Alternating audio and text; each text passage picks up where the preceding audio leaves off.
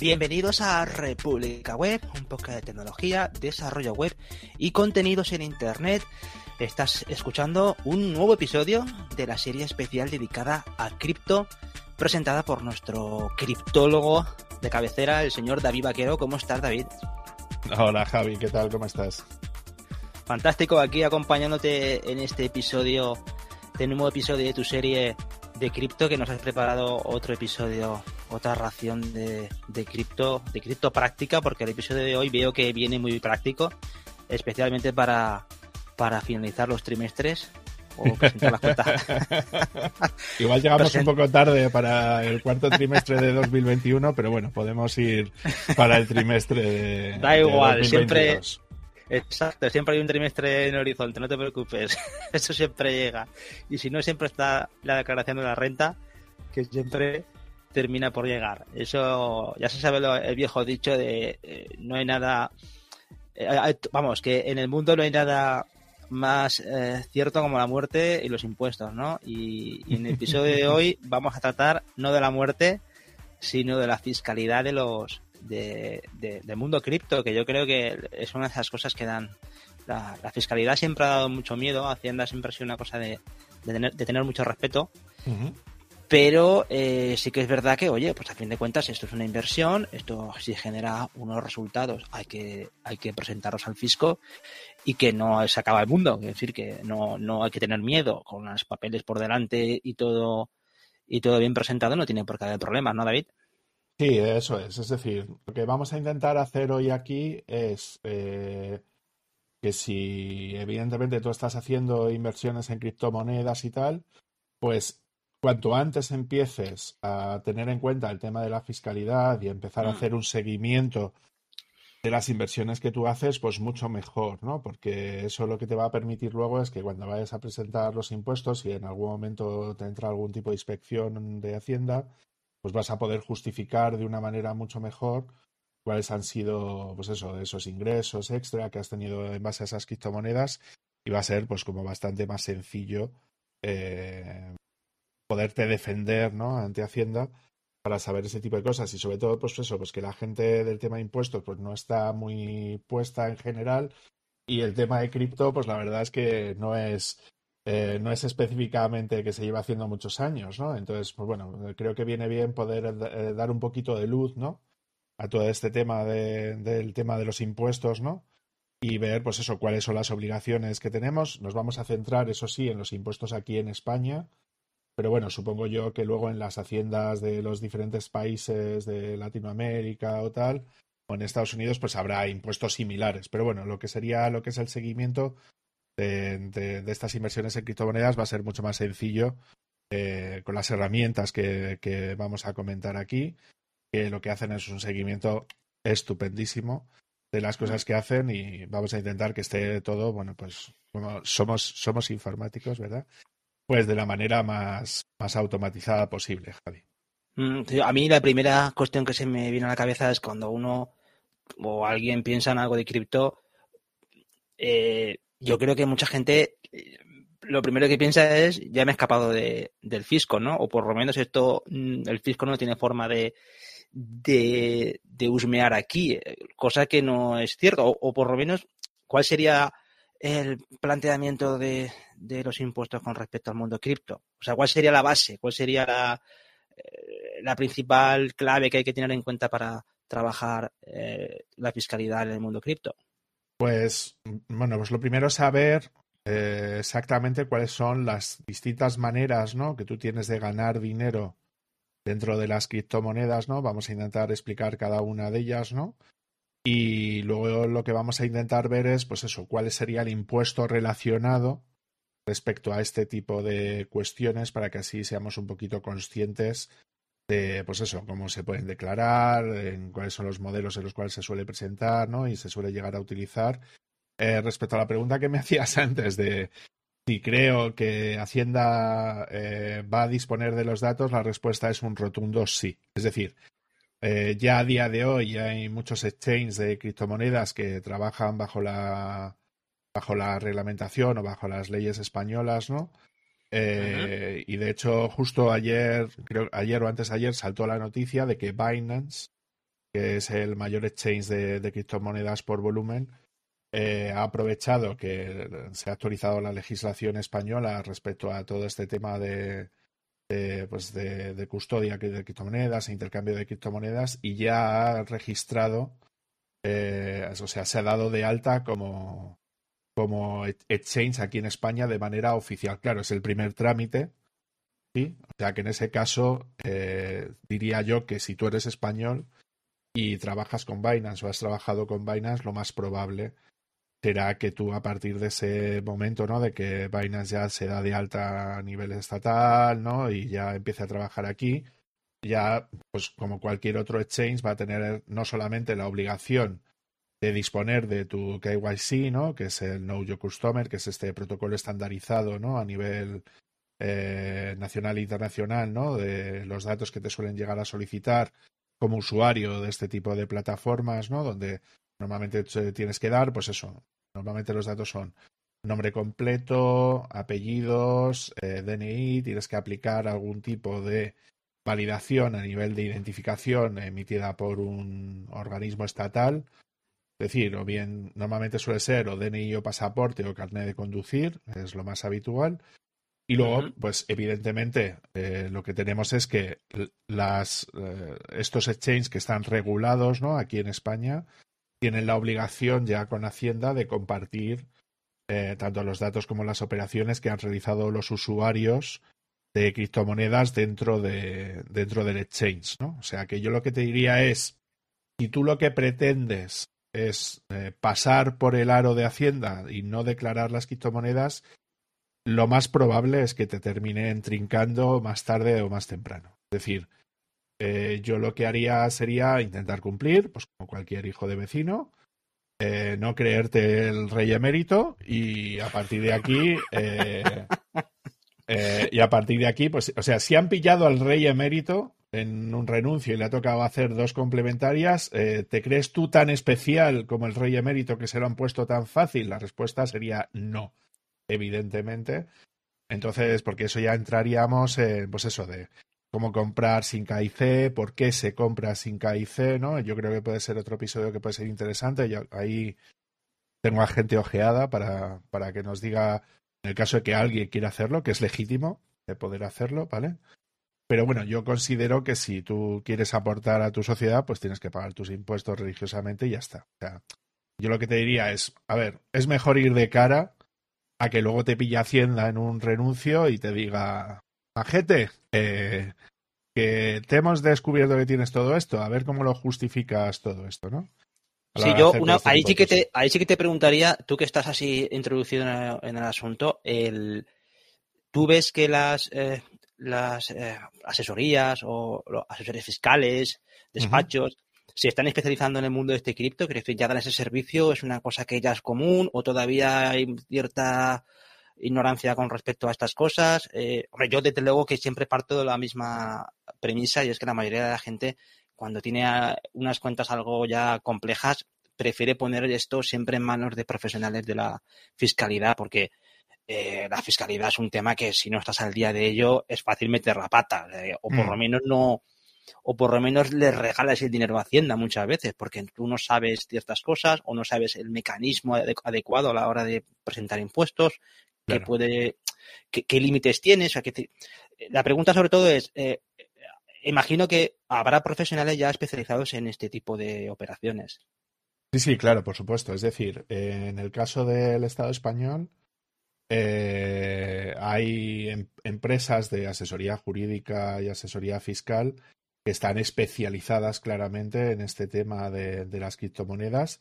Claro, esto ya sabes cómo va Javi, es decir, empezamos por grandes ciudades y tal, eh, y luego vamos ya a las pequeñitas, ¿no? Te voy a contar el, en el caso de mi experiencia personal hablando de, este tema concreto, ¿no? Ah. Entonces, claro, yo en mi caso, yo trabajo con una asesoría, eh, por temas históricos está en Álava, ¿no? está, en Vitoria, aunque bueno, tienen sedes en otros sitios y tal.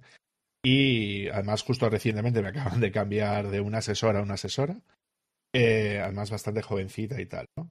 Y claro, la, primera impresión ha sido, claro, todo esto se lo han planteado, claro, desde la perspectiva de que su cliente habitual suelen ser empresas. Entonces no es tan habitual el, disponer de que las empresas inviertan en criptomonedas, o, o, sea, o es mucho más extraño a que un particular haya entrado, ¿no? Es decir, los inversores institucionales en criptomonedas eh, normalmente han sido más y históricamente se han, han, tardado más en entrar, entonces es lógico que normalmente eh, suelan necesitarlo más tarde, ¿no? Entonces, bueno, en este caso, lo que es mi, mi asesora fiscal, prácticamente la he puesto yo al día. Eh, en lo que le he dicho, o sea, en lo que le he dicho es, oye, mira, yo tengo esto y esto y esto, yo te envío y me dices, a ver si, si esto lo que hay es lo que te sirve, ¿no? Pues bueno, pues eh, yo en mi caso le he tenido que explicar todo, ¿no? Oye, mira, esto tal, esto tal, esto no sé qué. La verdad es que la chica ha sido como muy, muy voluntariosa. O sea, ella se ha puesto al día rápidamente, entonces tenía las típicas dudas de, oye, esto no sé cómo va o dónde, o dónde lo coloca, porque claro, una cosa es la información que ella dispone y otra cosa es la información que yo dispongo a la hora de, de, poder saber cuáles son los activos que yo tengo, ¿no? Y las operaciones que yo he realizado de compra-venta de estos activos digitales, ¿no? Entonces, claro, puede ser que yo le pase, yo lo tengo claro, pero claro, ella cuando revisa los informes, pues a lo mejor dice, oye, pues no tengo claro esto y tal, entonces me pretendía hacer pagar tres mil pavos en la trimestral y le he dicho, creo que has hecho el cálculo mal, vamos a repasarlo si, si, si te parece y al final... O, o, o, igual has ganado mucho y resulta que está no cierto, David, ¿no? A no tengo tanto dinero, Javi. Eh, al final la cosa se ha quedado en que me tocaba pagar unos 200 euros más o menos. Ah, pues de, sí. sí de, que ha metido, ha metido hasta el correjón, ¿eh? Pues ya te digo. Pero bueno, o sea que yo te puedo decir eso, es decir, que hay empresas especialistas en temas de criptomonedas en España, la respuesta es sí. Eh, mm. De hecho, luego te quiero contar un canal de YouTube que yo sigo, ¿no? Para informarme de todos los temas de, de criptomonedas. También me gustaría comentar una noticia, si te parece bien, eh, cuando hablemos ya del modelo 720, porque creo que la prensa española es, es un desastre eh, contando cosas eh, de lo que sucede o no sucede, ¿no? Porque creo que no dan información correcta a la población y creo que puede aclarar bastantes dudas, ¿no? Pero, pero por resumir a la pregunta que me decías, yo creo que no están al día todos, pero sí hay empresas que son especialistas en temas de, de criptomonedas a día de hoy, principalmente en, pues eso, grandes núcleos urbanos, ¿no? Que sería pues Madrid, Barcelona, Bilbao, Valencia, Sevilla, ¿no? Y luego ya a partir de ahí pues ya están empezando a salir, pues alguna he visto en Murcia. O sea, si la cosa ya está en Murcia, creo que, creo que se puede decir que no va a tardar mucho en llegar a otras, a otras pequeñas ciudades, ¿no? Hombre, o otras cuidado. provincias, ¿no?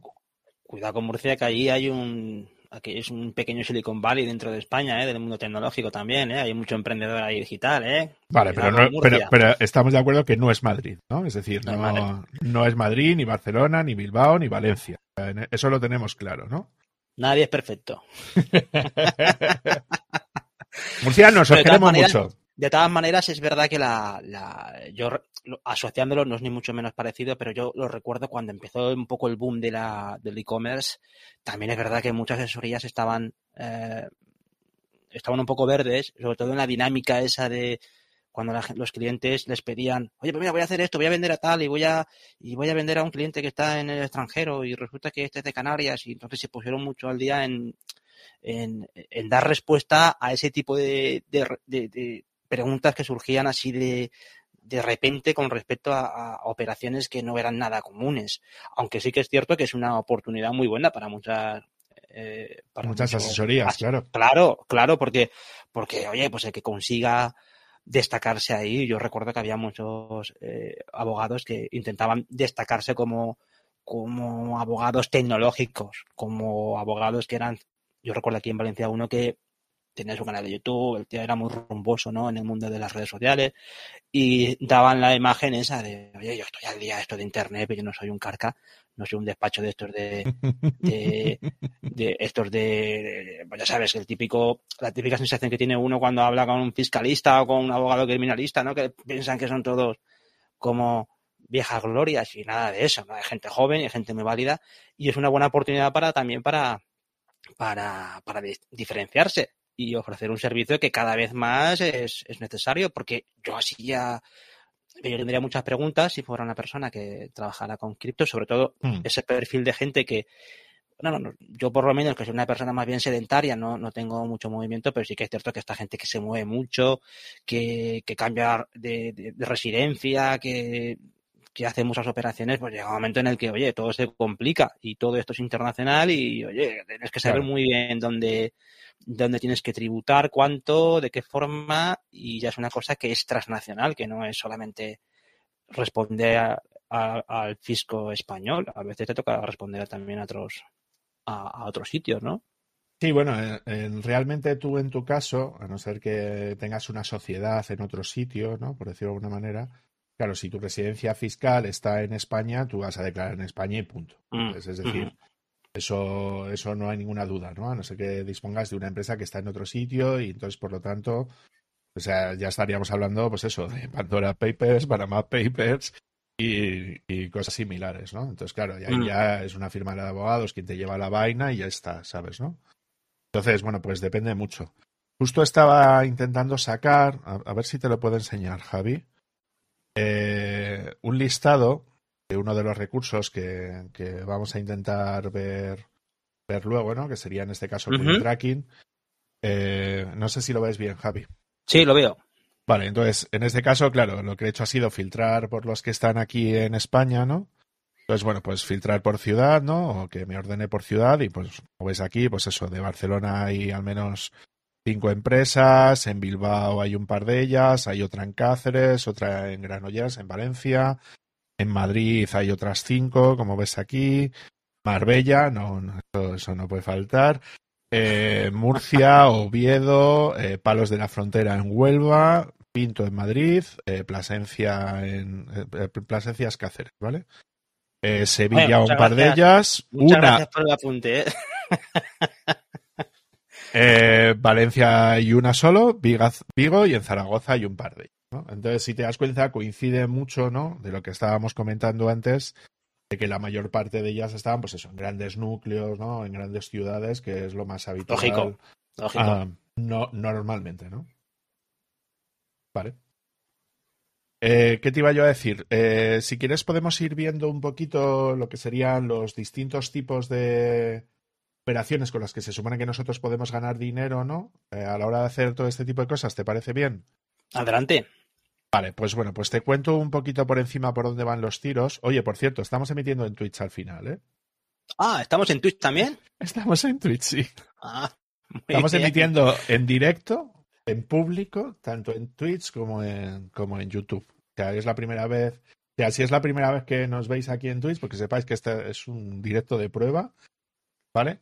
Eh, simplemente para que le echéis un vistacillo y tal, ¿vale? Bueno, pues si quieres vamos a, repasar un poquito lo que serían, pues eso, los tipos de ganancias que solemos tener a- habitualmente a la hora de hacer temas de ese estilo, si te parece bien Adelante, y, cuando y quieras. miramos a partir de ese punto, ¿no?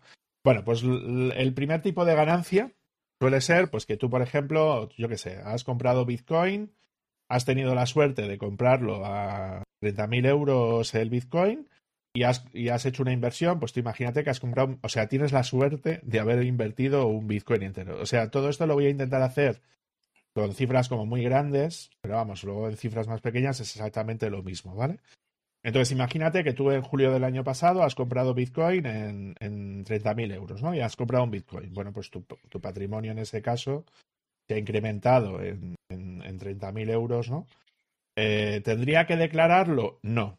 De, momento no tendrías que declarar eh, eso que tú tienes en ese momento mm, a nivel de ganancia y pérdidas, ¿no? Porque tú simplemente tienes una moneda que es de curso legal en España, que es en el euro, la has intercambiado por, por Bitcoin y tú por eso inicialmente tú no tienes por qué, por qué, por qué pagar impuestos por ello, ¿vale? Que, eso sería lo primero, ¿no?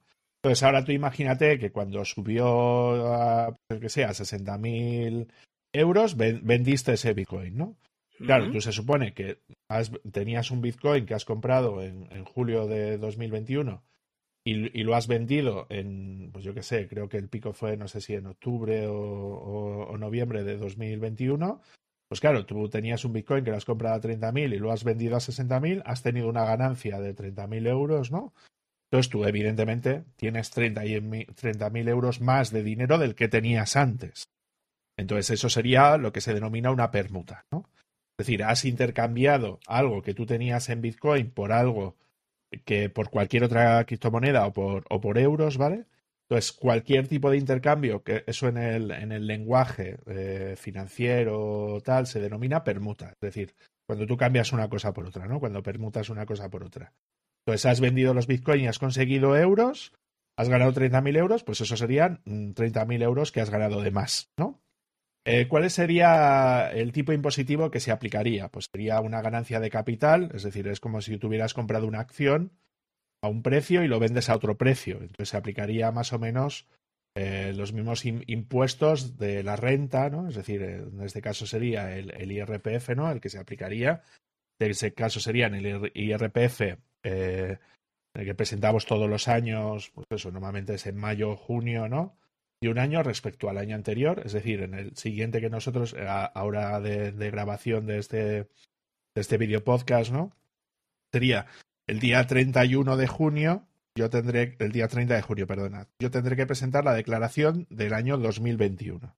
Entonces, como la compra y la venta que yo he realizado de ese Bitcoin se ha hecho en el año 2021, yo lo tengo que declarar, ¿no? Eh, en el año 2022, respecto, el 30 de junio de 2022 como última fecha, ¿no? Eh, respecto a todo el ejercicio, todo el año 2021, ¿no? Entonces tendré que declarar pues que yo he tenido una ganancia de eh, 30.000 euros en este caso, ¿no? Entonces, hay algo que la gente se suele confundir mucho respecto a este tema de las permutas, ¿vale? Y es que cree que solamente hay que declararlo cuando tú vuelves a euros. Y esto es incorrecto. ¿Correcto? Este es, daría igual que yo lo cambiara por euros, que lo, o sea, que yo un Bitcoin lo, lo venda, ¿no? O sea, el Bitcoin que yo he comprado con euros, ¿no? Luego lo pase a, o sea, a cualquier otra criptomoneda, ahí sigue habiendo una ganancia patrimonial, ¿vale? Entonces, en ese caso, se tiene que declarar, da igual que sea eso, Bitcoin, que sea Ethereum, que sea BNB, que sea cualquier otra moneda, cualquier intercambio entre criptomonedas, eso te va a generar una ganancia o una pérdida, ¿correcto? Entonces, por lo tanto, tendrás que declarar por ello. Entonces, el tipo de interés que se aplica a los impuestos, ¿no? Eh, de este tipo de, pues, de ganancia, eh, igual te sorprende, pero son solo tres tramos y sería el 19%, el 21% y el 23%, ¿correcto? Cuando eh, tú, cuando ganas dinero en base al trabajo, ¿no? Es decir, por rendimientos del trabajo, es decir, por tu nómina, por lo que tú cobras, bueno, en tu, en tu caso tú y yo somos autónomos, por las ganancias que nosotros tenemos de la facturación, ¿no? Eh, nosotros normalmente eh, se retiene un 15, pero hay veces que tenemos que pagar más, ¿no? A la hora de hacer ese tipo de cosas, ¿no? Sin embargo, un trabajador por, por, por, cuenta ajena, es decir, que está trabajando para un empleador, es decir, para un empresario, ¿no? Normalmente, pues eh, suele, suele pasar bastante por delante. Eh, sobre estas cifras. Entonces, el 15, por ejemplo, es casi lo mínimo que tenemos nosotros y tal.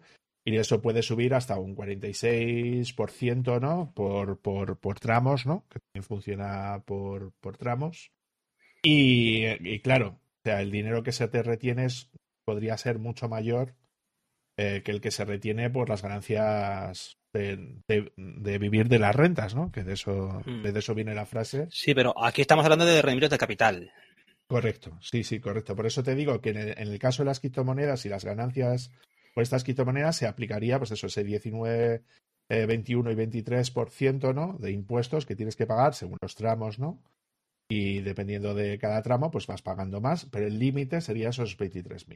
Es decir, que si tú, por ejemplo, has ganado, eh, por ejemplo, 1.000 euros, pues a lo mejor simplemente tendrías que pagar 190 euros y ya está, ¿no? Por poner un ejemplo.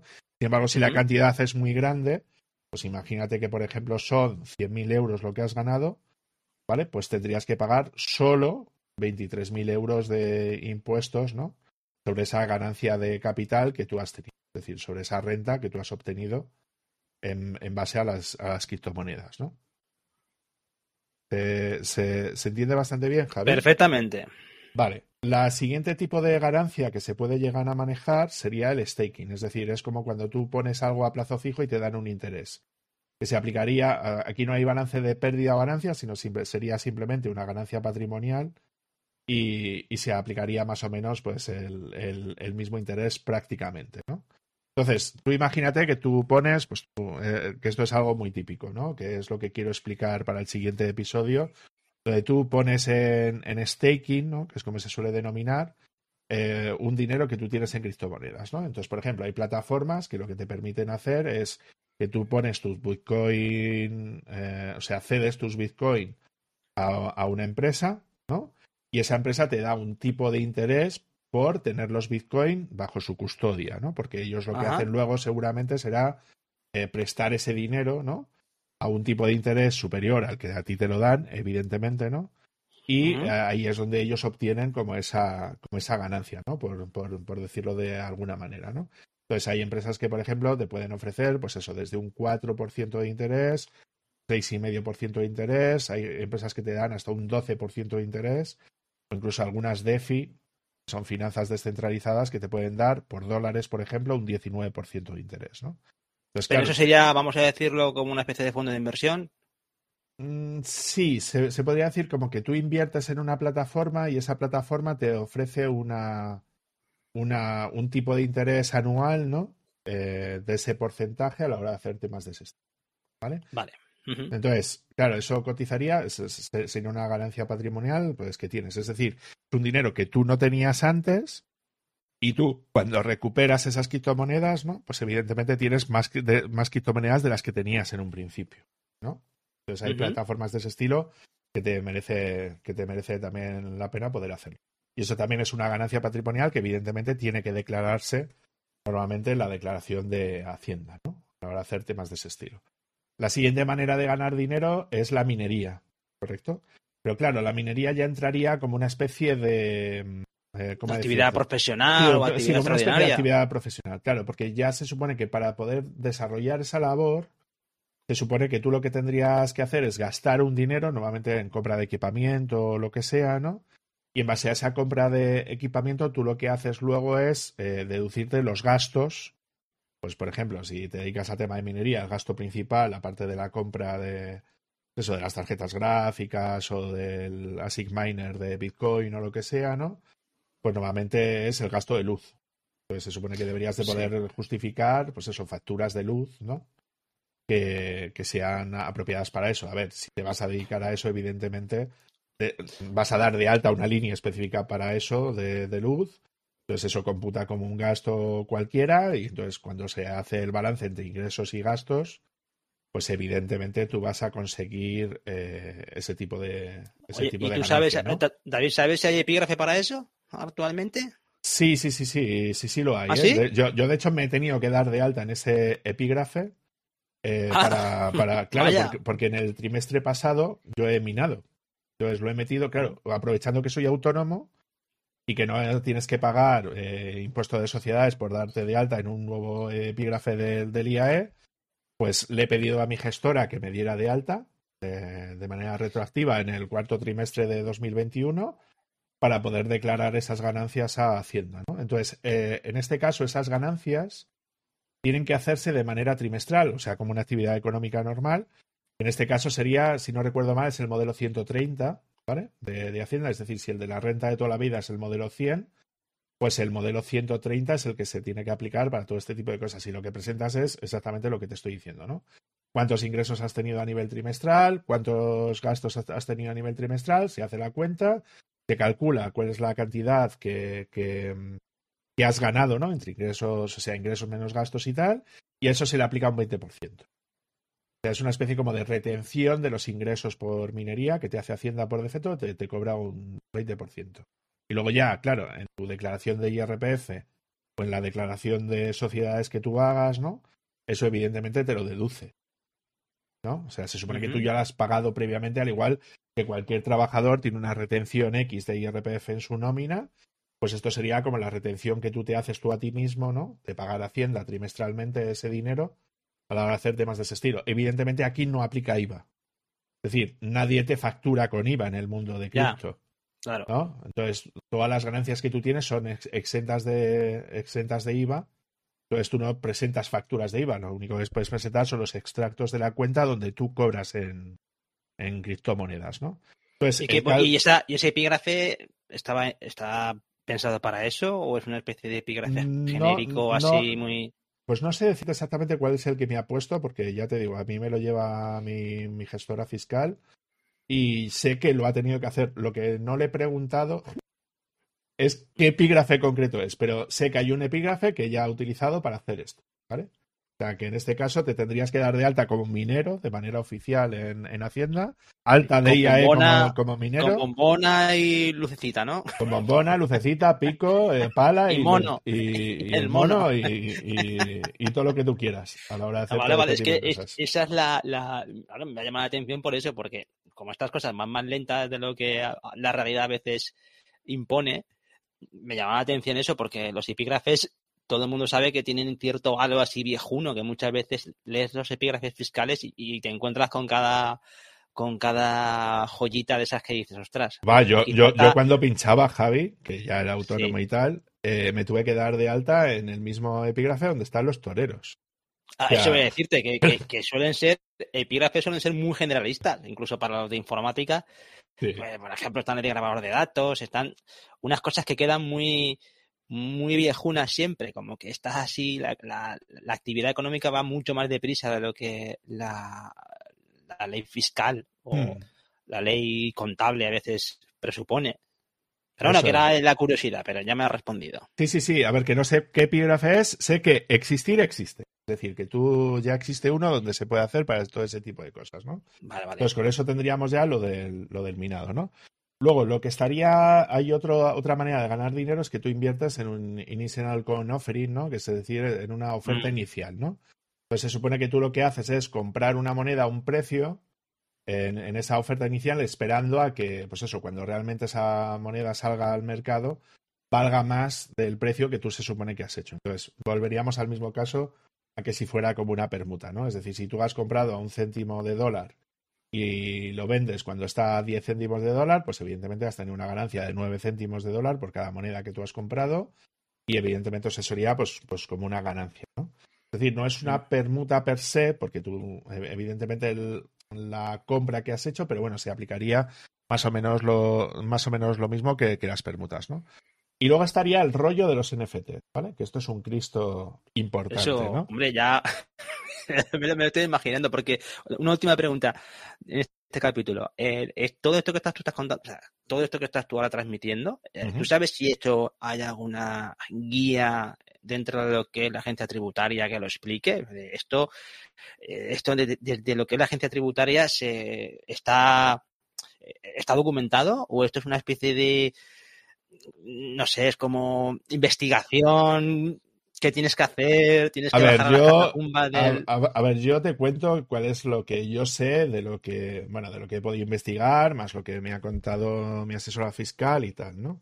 Entonces, Hacienda tiene una ley tributaria de Hacienda, ¿no? Sin más, que es donde se describen los impuestos que hay y los tipos que se pagan, es decir, es una ley del BOE como otra cualquiera, ¿no? en este caso es el Estado quien determina, sale la ley y luego salen modificaciones de la ley a lo largo de lo que es el tiempo, ¿no?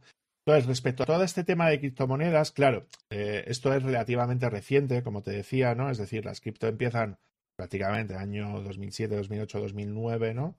Eh, con, con, Bitcoin, ¿no? Entonces, claro, eh, todo esto es muy novedoso de, de, cara a Hacienda, ¿no? Entonces, al principio, pues claro, no, no había que declarar nada, es decir, Hacienda no sabía nada de todo esto, ¿no? Entonces, lo que se suele hacer cuando tú tienes algún tipo de duda, ¿no? bien como contribuyente o bien como empresa que te dedicas a hacer ese tipo de cosas, es realizar lo que se denominan consultas vinculantes a Hacienda. ¿no? Entonces es como que tú eh, registras una pregunta, eh, o sea, bastante larga, ¿no? Diciendo, oye, mira tal, este es el supuesto, tal, no sé qué, no sé cuánto es tal, oye, ¿qué hago? ¿no? A la hora de, de hacer este tipo de cosas. Entonces lo que hace Hacienda es una resolución de esa consulta, eso es público, eso está publicado en la, página de, de, Hacienda, y así los asesores, ¿no? Asesores fiscales o las personas, ¿no? Podemos informarnos de cuál es el criterio de Hacienda a la hora de saber cómo se aplicaría todo esto eh, en casos concretos ¿no? que, se le, que se le plantean. ¿no? Entonces, del caso de criptomonedas, del staking, de eso, de las permutas, de todo esto, ¿no? Y del minado, mm, más o menos queda bastante claro cómo funciona todo esto, pero el tema de los NFTs es un está un poco en el aire. Es decir, no hay muchas preguntas resueltas por parte de Hacienda a la hora de saber cómo se declara. Pero si, si lo hacemos desde un punto de vista lógico, creo, creo que podemos llegar a saber más o menos eh, cómo podría llegar a funcionar, ¿no? Es decir, un mm. NFT, vamos a simular que un NFT sería como si compras un cuadro, ¿no? Pues tú se supone que cuando compras un cuadro lo has comprado a un precio específico, ¿correcto? Pues imagínate, pues hola, soy Esperanza Aguirre y me acaba de llegar un Goya, ¿no? De una herencia o de lo que sea, ¿no? Pues se supone que tú ese, ese valor debería estar eh, cuantizado de alguna manera, bien en Hacienda o, o bien en el mercado, ¿no? Pues tú se supone que o bien has pagado un precio por ese cuadro un día o una fecha, entonces ese sería el valor de ese cuadro en ese momento, ¿vale? Y luego por el otro lado, tú, cuando, si lo vendes en algún momento, pues evidentemente has tenido una ganancia pues del precio o una pérdida, ¿no? Del dinero que de pagaste en su momento respecto al dinero que tú lo vendes, ¿no? Eh, respecto al tema de, claro, porque un NFT realmente es un mercado, pero igual no es un mercado donde un NFT concreto está comprándose y vendiéndose constantemente, puede ser que no se sepa el valor, ¿no? Entonces, en el caso, por ejemplo, de las casas, ¿no? Haciéndalo, eh, las casas, los coches, etcétera, ¿no? Que son bienes que habitualmente tienes, tienes que declarar cuando los compras, ¿no? Porque son bienes muy caros, ¿no? Entonces, tú normalmente lo que sueles hacer es que Hacienda tiene una, unas tablas, ¿no? Entonces, pues te puede decir, oye, mira, tienes una casa en Salamanca con tales metros, tal, no sé qué, no sé cuántos, esto tiene un valor eh, catastral tal de tanto, y yo te digo que esa casa vale no sé qué, aunque tú lo hayas vendido a otro precio, ¿no? Mm. Hacienda podría llegar a valorar cuál es ese bien que tú se supone que estás vendiendo, ¿no? Por decirlo de alguna manera. Entonces, en este caso, normalmente lo que suele suceder es algo parecido. Es decir, si tú compras un NFT sería como una adquisición que tú has hecho a nivel patrimonial, bien a través de herencia o bien porque lo has comprado tú. Eso debería estar valorado en un determinado precio, que normalmente es el precio que tú has utilizado para comprarlo, ¿no? Por decirlo de alguna manera, a no ser que sea un airdrop, como se denomina, ¿no? Que es como algo que tú te dan por participar en un sorteo, por participar en una encuesta o lo que sea, ¿no? Que, claro, eso Hacienda no tiene tablas para reflejar eso, es decir, cuánto valió esto a precio de venta que, inicialmente pues no tenía ni precio, ¿no? Por decirlo de, de, de alguna manera, ¿no?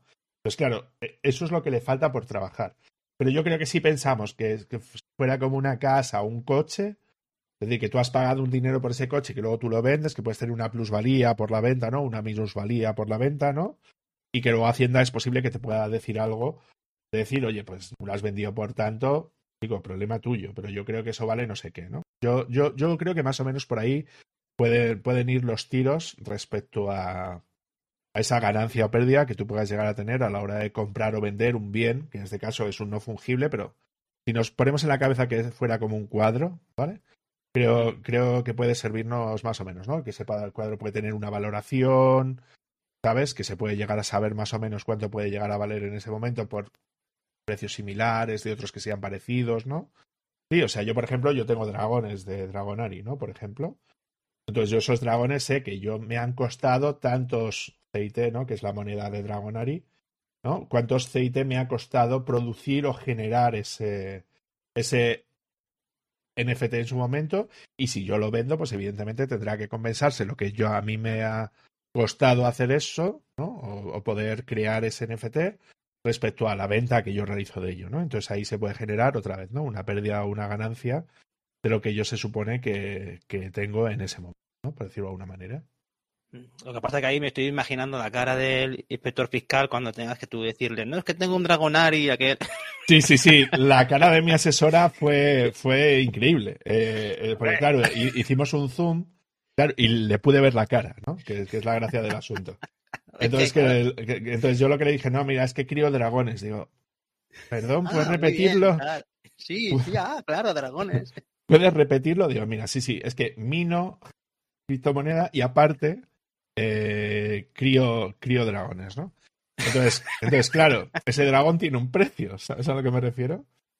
Entonces, claro, sí, claro. claro. entonces puede ser que yo lo haya creado, es decir, que, esto puede ser que tú crees un, un, NFT y que has puesto un dinero para crearlo, ¿no?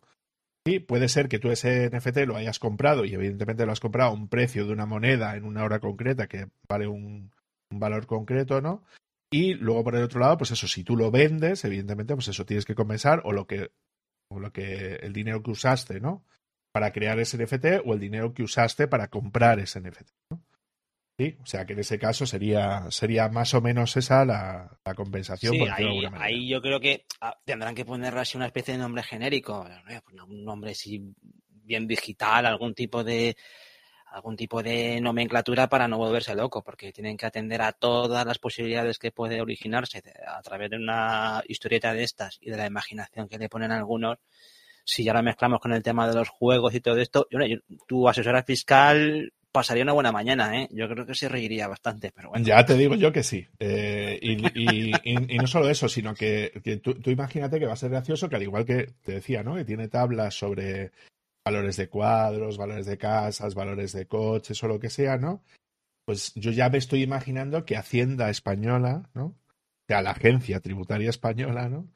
Tenga tablas de cuánto valen los NFTs que están en OpenSea, ¿no? Por, por poner un ejemplo. Eso es, eso es. decir, oye, si lo compraste en tal época, no sé qué, no sé cuánto, tal, tal, pues este NFT vale tanto. Por, por poner un ejemplo. O sea, que no me extrañaría que en unos años eso, eso podría llegar a pasar claramente. Sin duda, para que luego digan que lo que la fiscalidad es aburrida. Joder, ya te digo. Ya te digo, ya te digo. Y el último modelo que, creo que es interesante, bueno, el último impuesto que se supone que tú tienes que pagar, porque luego hay un modelo que vamos a hablar que creo que puede resultar interesante, sería el impuesto de patrimonio. Es el, es el impuesto que teóricamente pagan, entre comillas, las grandes fortunas, ¿no? Es decir, si tú, esto varía mucho de comunidad autónoma a comunidad autónoma, eh, entonces, eh, dependiendo de la comunidad autónoma que hay en España, pues varía. Hay, comunidades que lo hacen a partir de medio millón de euros, comunidades que lo hacen a partir de 700.000 euros y tal, ¿no? Entonces, eso, eso varía mucho, ¿no?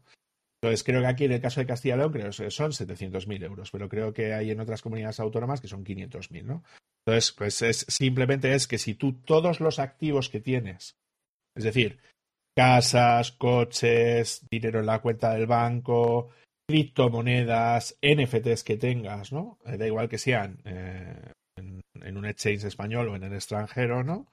Si supera esa cantidad de esa cantidad de dinero que fija la comunidad autónoma, tienes que pagar el impuesto de patrimonio. Es un impuesto muy bajo, es decir, porque claro, te lo están cobrando todos los años por tener dinero, o sea, por, por acumular dinero, ¿no? Más de una determinada cantidad. Y es un impuesto bastante bajo, ¿no? Yo lo subiría. Pero bueno, eh, porque soy así de rojo de mierda y es lo que hay.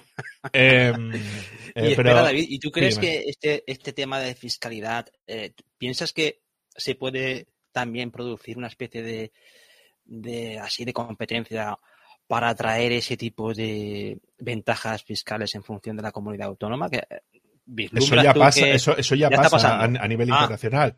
Eh, eso digo yo, pero digo a nivel nacional. Digo a nivel nacional. Aquí en España que, que, oye, pues mira, pues en Madrid se ponen más, más guays y aquí te cobramos un poquito menos por. A ver, eso ya a nivel nacional ya sucede con los impuestos normales. Es decir, tú si vives en Madrid y eres una gran fortuna, todos recordamos el, el caso de la duquesa de Alba, que se fue a morir a Madrid. Sí. ¿Vale? Mm. ¿Por qué? Porque en Andalucía habría pagado muchos más impuestos de los que pagó en Madrid. Es decir, la competencia entre diferentes autonomías a la hora de pagar impuestos, eso ya sucede, por, por, poner un ejemplo, ¿no? Por eso te decía que, repasando lo que tú decías antes de la de, la, de esos tramos que, dependen también de las comunidades autónomas, que oye, pues eh, para el que haga una pequeña inversión, no le, no le, da igual, pero para cuando llegas a cierto nivel, como esto siga así, habrá gente que tenga auténticas fortunas, ¿eh? Sí, sí, sí. De hecho, hay listados de, millonarios en dólares de, de, de, criptomonedas, es decir, fundadores de empresas, creadores de monedas. Es decir, hay, hay mil millonarios de, mm. dólares ya, eh, o billones, ¿no? Como lo llaman los, los yankees, de miles de millones de dólares, poseedores de miles de millones de dólares, que, están en cripto, claro. Sea, que es, Mm. dinero que está, que está en criptomonedas, ¿no? Y luego, por apuntar algunos datos extra, eh, están sucediendo cosas que son relevantes, ¿no? Con este tema. Eh, entonces, por ejemplo, eh, sucede que dentro de la propia Unión Europea hay, hay, países que son más permisivos o más laxos con los impuestos a las criptomonedas que en otros, por ejemplo, ¿no?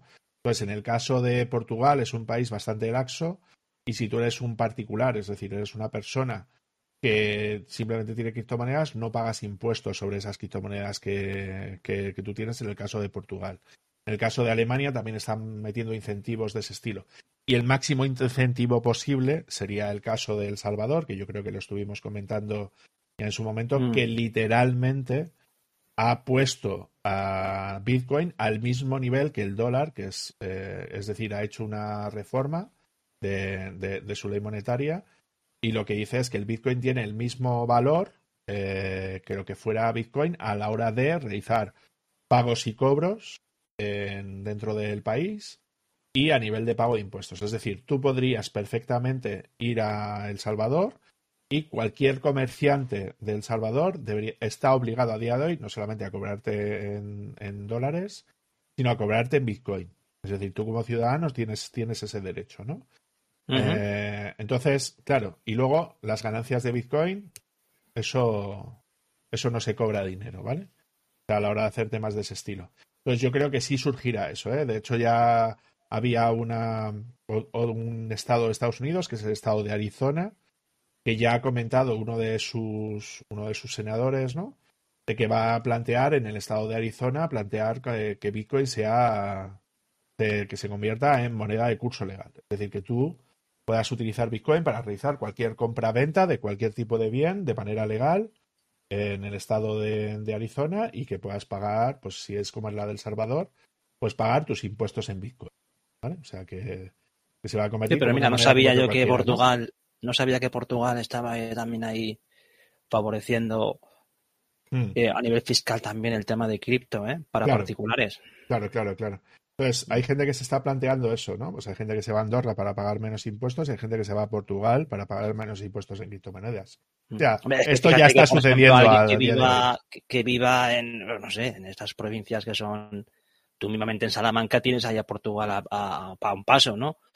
Y, eh, o Guadajoz, o Pontevedra, que, es decir, que son sitios que tienen, eh, fíjate que el que viva en un sitio así, lo fácil que tiene el poder poner un domicilio fiscal en, por ejemplo, en Elvas o en Badajoz, ¿no? Y me refiero que, que fácil es, desde el punto de vista de los portugueses han sabido ahí jugar muy bien sus mazas, ¿eh? Claro. Entonces supongo yo que habrá gente que a lo mejor pueda vivir, pues eso, en esta zona occidental de España, ¿no? O sea, por ejemplo, Galicia, Castilla-León, eh, Andalucía y tal, ¿no? Que puedan ser temas de ese estilo y que pueda ser más o menos similar a eso, ¿no? Por, por decirlo mm. de, de, alguna manera, a la hora de, de, de, hacer más o menos temas así, ¿no? Entonces creo que, pues que puede ser in, interesante, ¿no? Que, que, la gente sepa que esto existe. Vaya. ¿Sabes, no? O sea, que, que en este caso, eh, o sea, esto ya está sucediendo a día de hoy. Es decir, al igual que ya se sabe que eh, tú en Luxemburgo tienes una serie de beneficios fiscales, o que tú en Holanda tienes una serie de beneficios fiscales, o que tú en Irlanda tienes una serie de, beneficios fiscales, que todos son eh, países de la Unión Europea, ¿vale? O sea, eso ya sucede a día de hoy, y todos conocemos, pues eso, de las Islas Caimán, de las Islas de Man, de Gibraltar, ¿no? De Andorra, ¿no? Es decir, de, de países de, de, este estilo que están dentro del ámbito, ¿no? De la Unión Europea y que tienen esta serie de incentivos fiscales a la hora de hacer todo este tipo de cosas, ¿no? Entonces creo que es importante saber que esto va así y que funciona así y que seguirá funcionando así, ¿no? Es decir, a no ser que le pongamos freno en algún momento de alguna manera y a la hora de hacer temas de ese estilo, ¿no? Mira, a mí la sensación que me da es que tampoco se está desde de España, mi, mi sensación, ¿eh? ¿eh? Tú que estás más al día, no, tú ves que en España se está haciendo un trabajo acertado a la hora de de promover esta tecnología o por lo menos acercar a la gente o quitarle el miedo con respecto a, nivel fiscal y o, o, quitar barreras, mejor dicho, para que la gente invierta sin problemas en el mundo de la criptomoneda? A ver, mmm, ahí ya depende desde la perspectiva en la que tú hables, ¿no? Es decir, yo creo que España está siendo puntera a nivel mundial a la hora de facilitar las inversiones en criptomonedas. La respuesta es no, ¿vale?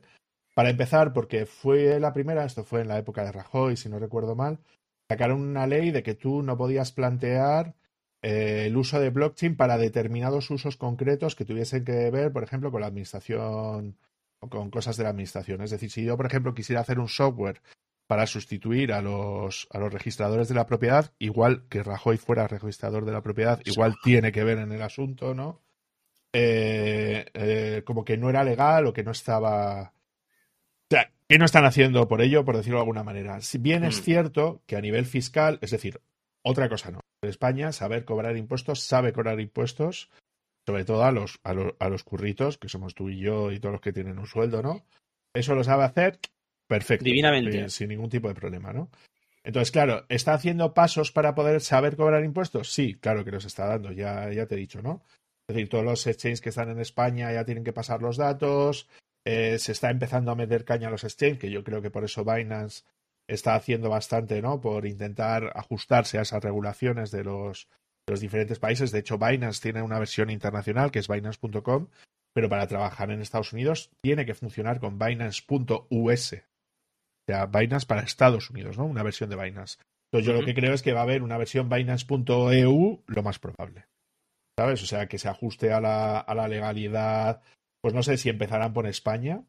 Es decir, que Binance.eu tengo una sede en, en, España y luego estos son como las licencias que, que, tienen nuevamente lo que son los lo que son los bancos, ¿no? Son licencias administrativas. No sé si necesitabas meter, no sé, una barbaridad de dinero. No sé si eran 100 millones de euros para fundar un banco nuevo, ¿no? Eh, entonces, claro, pero una vez ya que has puesto la pica de lanza en un país europeo, tú ya a partir de ese momento se supone que ya po podrías, podrías eh, hacer, eh, emitir todos tus servicios dentro de, la, dentro de la Unión Europea, ¿no? Esto es como los aranceles que te ponen cuando importas algo de China, ¿no? O de Rusia o lo que sea, ¿no? Que tiene una serie de aranceles. Son impedimentos a la importación. Pues en este caso la inversión es tres cuartos de lo mismo, ¿no? Entonces, yo sí creo que están dando pasos, ¿no? De hecho, Pedro Sánchez sí dijo de que quería hacer una, una moneda central, una, una moneda digital de Banco Central, ¿no? Eh, en el caso de España, entiendo que será para, para euros, ¿no? y, ha, sido, ha sido novedoso. Entonces, por un lado sí, por otro no. ¿Sabes? Es decir, si fuera por los anarcoliberales, claro, que no hubiera impuestos, eh, todo el mundo pagando en cripto y aquí todo el mundo que a cada palo aguante su vela, ¿no? Entonces, yo, yo creo que aquí en Europa estamos siendo un poco más. Eh, yo creo que vamos por detrás a nivel de regulación, eh, a nivel de Estados Unidos. También es que hay muchas empresas de cripto que residen en Estados Unidos o que tienen sede en Estados Unidos. Pues claro, ya parten de un filtro. Es decir, por ejemplo, eh, Coinbase, eh, que es un exchange que es, que es norteamericano, en, Norteamérica eh, es una entidad regulada y aquí en España también lo es desde el minuto número uno, ¿no? Entonces, es como que todos estos exchanges nuevos, vamos a decir, ¿no? Que no parten de Estados Unidos, que es donde la regulación ha empezado antes, ¿no? Pues se van a tener que ir adaptando progresivamente a las regulaciones de los diferentes países y si quieren el dinero de Europa, pues tendrán que estar regulados en Europa y yo creo que, que ahí no hay ningún tipo de duda, ¿no? A, mm. ese respecto, ¿vale? Vale, ¿hasta aquí te ha quedado más o menos claro la parafernalia? Sí, Desde luego.